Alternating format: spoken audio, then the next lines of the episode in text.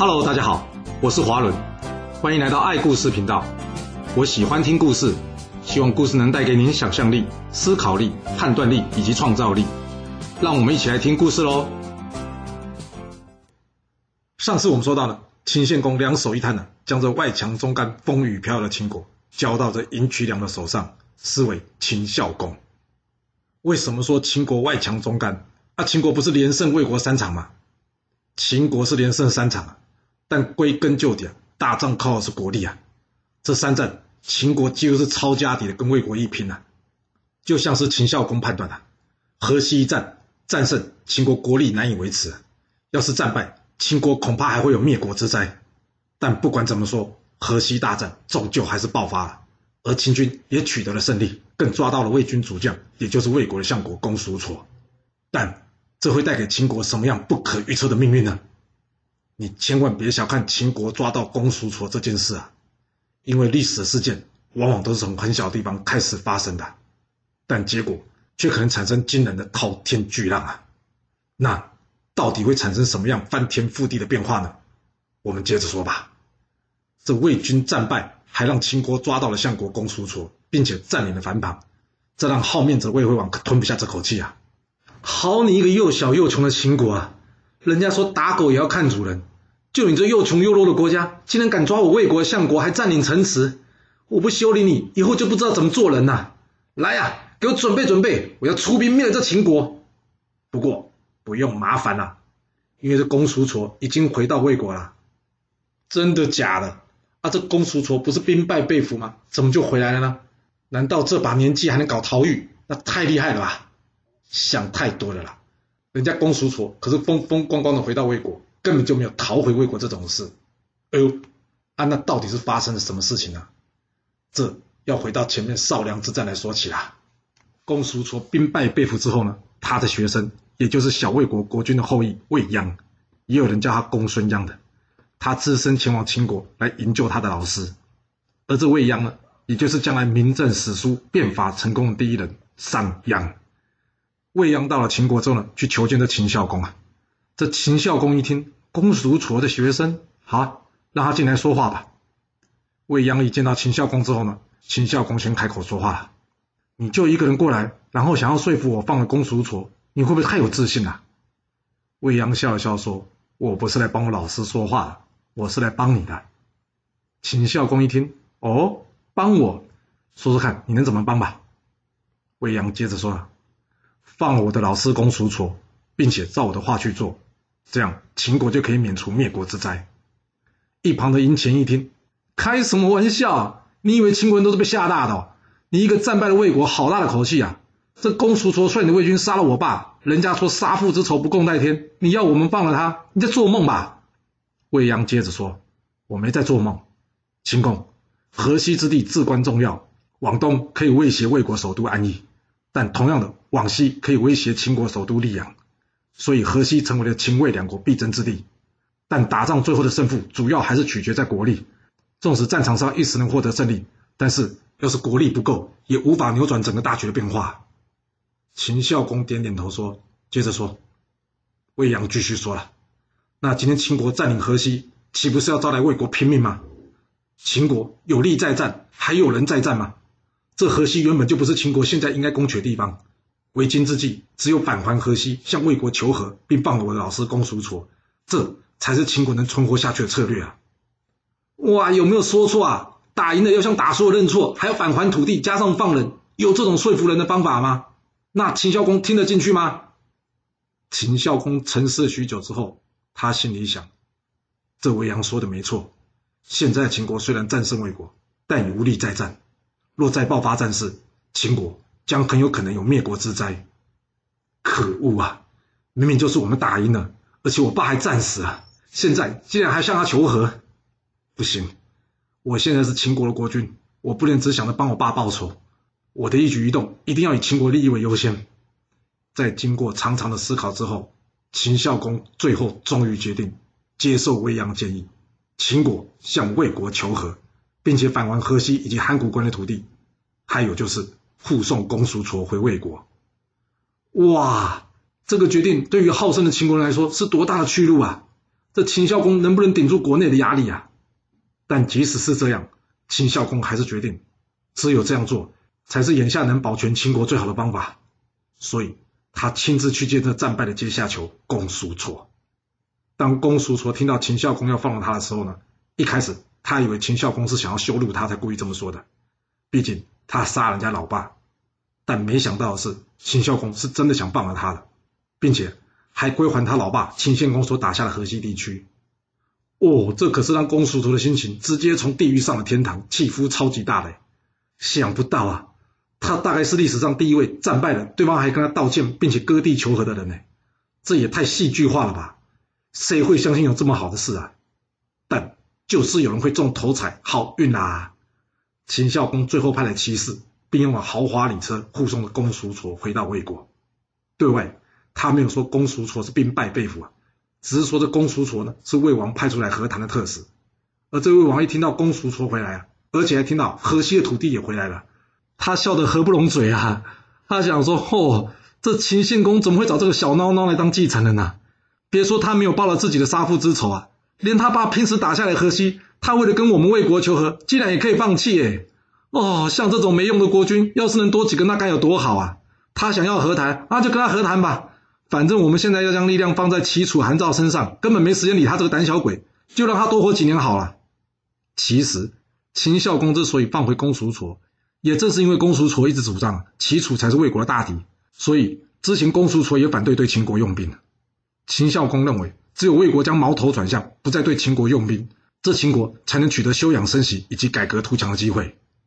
果然呐，公叔痤回去之后，这魏惠王根本不把秦国当个角儿。欣然的接受了秦孝公求和提议，而秦国呢，也终于有了喘息的机会啦。在秦魏两国议和、暂时休兵之后，这魏惠王想，嗯，我看我魏国首都啊，应该要改个地方。之前的河西之地被秦国占领了，他们随时可以进攻安邑，搞得我觉都睡不好。加上之前这安阳，差点被韩赵两国给攻下来，他们两国熟门熟路，要是哪天又来啊，这对魏国来说也不安全。没错，应该要搬家了。但是。对外的理由总不能实话实说吧？啊，有了，就说我要迁都去大梁，目的是为了要谋取中原，这样听起来就高大上了许多。好，那就这么决定了吧。之后，魏惠王对外宣布决定迁都大梁，所以也有人称他为梁惠王，也就是孟子见到的那位了。迁都之后，这魏惠王还算努力治国，除了与韩赵两国进行土地交换。让大家领土更为完整之外，他还开通了鸿沟这条运河，并且派出了龙骨将军筑起了河西长城，所以一时之间还真有点重振他祖父魏文侯以及他老爸魏武侯功业的样子。然而就在这一年，年迈的公叔痤也到了日暮西山，即将走到人生尽头的一刻了。临终之前，这魏惠王去见他，他问公叔痤：“相国啊，要是您有个万一，您觉得相国位置由谁继任会比较好？”公叔痤对魏惠王说：“主公啊，我府上有一个叫做魏鞅的年轻人。这个人虽然年轻，但是他的智慧啊，胜过我不止十倍啊，可以说是位治国的奇才。您可以将国事委由他执行。先打个岔，要是你还记得我们在战国第四集中有说到，这魏文侯问项羽李悝的时候啊，李悝提出了五个识别人才的标准，你就会知道，其实这公叔痤啊，并不能算是个好人才，因为啊。”在他飞黄腾达之后呢，他并没有提携或是推荐下面的人，都等到自己快要死啊，才敢向魏惠王推荐这个能力在自己之上的魏鞅。不过这就是人性啊，谁会希望自己下属变成自己上司啊？那魏惠王有听从公叔痤的建议吗？魏惠王一听魏鞅，哎，这名字之前怎么都没听过啊？他是哪位名师的徒弟啊？公叔痤回答说：“主公，我也不知道他老师是谁啊，但是我相信。”魏鞅的确是个治国的奇才啊！这魏惠王心里一糗，真是的，人家说名师出高徒啊，他连师傅的名字都不敢报，八成没什么能力吧？公叔痤一看魏惠王有所犹豫的样子，接着他跟魏惠王说：“主公，若是您不能用他，那你就一定要杀了他。”魏惠王听完之后点了点头，出去之后，他摇了摇头说：“哎，这老公叔人老了，脑袋也有问题了。”又说要我重用未央，又说要我杀了未央，我都还不知道这未央是谁，有什么本领呢？真是的，净说些没用的话。嗯，看来他快要不行了。哎，这相国人选，我看我得自己用心琢磨琢磨了。你还记得鲁国师伯曾经建议鲁国国君用管仲，不然就杀了他的故事吗？这历史正在重演呐。可惜，看来魏惠王对历史并不太熟悉呢。他无法从前人的故事中学习到智慧，那么他就必须自己过一趟，亲身体验一下，才会有所体验。只是不知道这体验的代价有多高就是了。魏惠王离开之后，魏央前来探视着公叔痤。公叔痤跟魏阳说：“魏阳，你赶快逃吧。”魏阳一听，他非常好奇，问说：“老师，你怎么突然说这话呢？”公叔痤跟他说：“我刚刚向魏王推荐你担任相国，他不接受。”所以我叫他杀了你，我这么做是出于对魏国好，你别怪我。啊。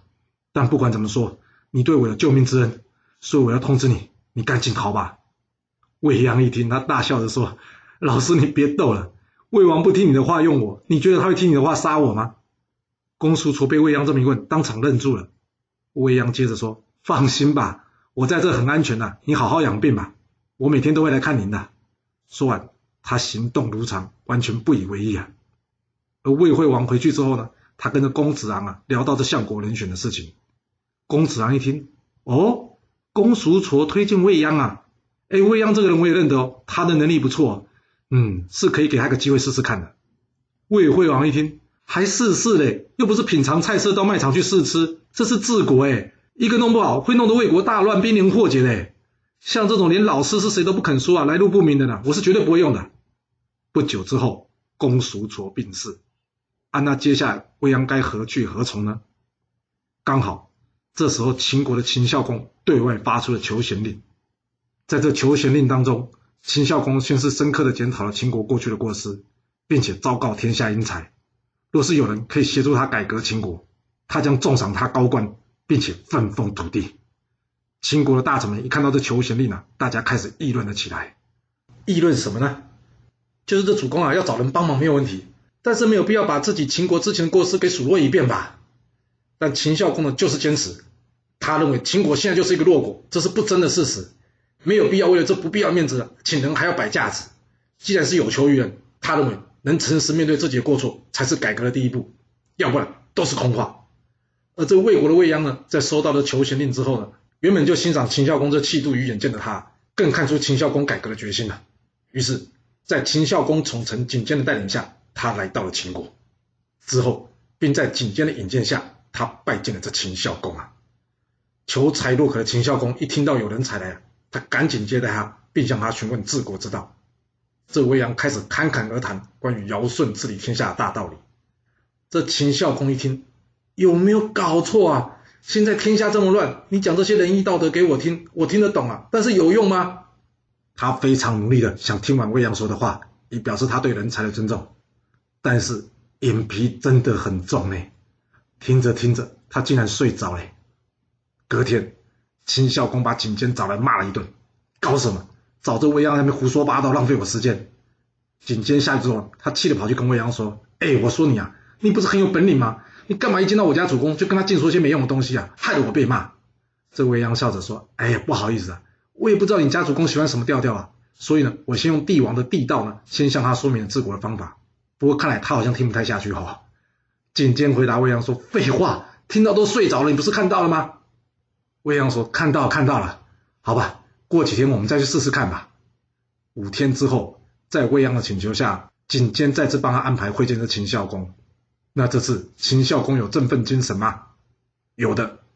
虽然听到未央如念经般的声音，他的眼皮就像是挂上了发麻，实在非常非常的沉重，但是。他撑住了，没有睡着。没例外，下去之后，秦孝公又把景监抓去臭骂一顿。这景监被臭骂之后呢，再次气得跑来跟未央说：“你搞什么？上次不是跟你说吗？别说那些有用没用的。”吼，还好，要不是我在我家主公面前还算红，给你这么搞两次，我脑袋早就搬家了。未央跟景监说：“我这次是用王道跟秦军说明了，但是他好像还是无法理解。这样吧，过几天呢？再过几天。”我相信他一定会接受我的理念的。景监一听，还玩？哦，我求求你别玩了，好吧？未央笑了笑说：“有点耐心嘛。你看这秦公有进步啊，他已经没睡着了。”景监不知道是不是前辈子欠未央了，他被未央说服了，最后他硬着头皮呢说服秦孝公见未央第三次。这一次，未央用霸道向秦孝公说明治理国家的道理，那有效吗？别以为什么东西做三次就会有效，未央这次也没有成功啊。哎，不过景监这次没被叫去骂了，他好奇问未央：“哎，那这次到底谈怎么样？”未央笑着说。我跟秦公说地道王道他没兴趣，不过当我说到霸道的时候，他倒是有几分兴趣。现在我知道他心里想要什么了，等几天吧，他会叫你来找我过去聊聊的。景监一听，嗯，好，那就再信你一次吧。不用等几天了，因为没多久秦孝公就来请未央了。未央将如何富国强兵的方法呢，告诉这秦孝公，听得秦孝公整个人呢像是在沙漠之中发现了绿洲，他兴奋的一聊几天了都没有一点睡意。而且时不时的将身体靠近未央，想要听清楚一点。对话结束之后，景监好奇的问未央：“啊，怎么差那么多？”未央回答他说：“秦公想要称霸天下，所以对需要花时间较长才能够看到效果的地道跟王道，自然不感兴趣。他有兴趣的是如何在短期内富国强兵的霸道之术啊！我了解他内心的想法，然后再告诉他具体的做法，自然他就会有兴趣听了。先休息一下吧。”接下来我们有的忙的了。没错，在秦孝公大力的支持以及未央的规划下，秦国如火如荼的展开一系列惊天动地的改革，史称商鞅变法。在商鞅的规划下，秦国首先颁布了垦草令作为变法的第一步。垦草令的重点主要在奖励农业生产、抑制商业发展、削弱贵族特权、统一租税以及全国进行户口登记。光听到削弱贵族特权这一点就可以知道，这一点一定会招来秦国贵族们的反对。没错，大臣甘龙及杜挚立刻对于未央的变法提出质疑，这可让秦孝公有点为难啊。毕竟他俩可是秦国的大家族，也就是掌握权力的大臣呢。他们都是反对，那总得处理一下吧？那该怎么处理呢？秦孝公将他眼光落在这未央身上。未央一看，了解，该我上场了。他立马站出来告诉秦孝公，对于一件事情该不该做，一直在那边犹豫不决，最后一定搞不出什么名堂来。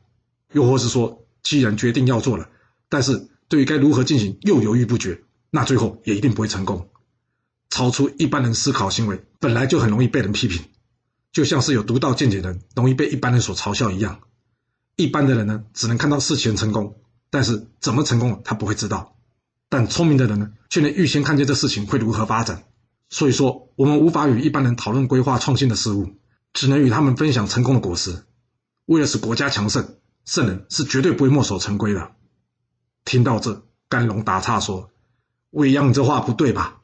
人家都说圣人不会用改变习俗的方式来教育人民，而且聪明的人也知道，不要改变既有的法律制度来治理国家，因为这样，人民以及官员才容易遵守既有的规范，而国家领导人呢，也才能不费力将国家治理好。”最好是甘龙这种说法能说得通了。要是这种说法说得通啊，他搞不好得依照习俗陪秦献公下葬啊。嗯，就是不知道未央心里有没有这样想过啊。不过这不是重点，因为就算未央心里这么想，他也不能这样说出来，这样就不是辩论是吵架了。想要说服人，还是要有一个比较高大上的理由啊。那我们来看看未央会怎么说。未央听完甘龙的话之后，他接着说：“甘大人，您所说的是一般人的状况啊。”这一般习惯于遵守旧有习俗制度的人啊，或是说读书只了解书本上表面意义的人啊，这两种人啊，奉公守法都还可以，但是不能和他们谈论创新改革。就拿夏商周三代为例子吧，他们的礼制规范一样吗？并不一样，但是仍旧能各自统一天下。好了，远的不说，说近的吧。春秋中的五位霸主，难道他们制度也一样吗？也不一样嘛。但是他们还不是也能各自称霸一时？所以总的来说啊，聪明的人呢是制定法律制度，而一般人呢则是被法律制度所约束。就像贤能的人呢可以依据环境呢变更理智，但是一般的人呢则是被理智所约束。您说是吧？哦，好你一个未央哎，竟然搬出了国王新这招式哎！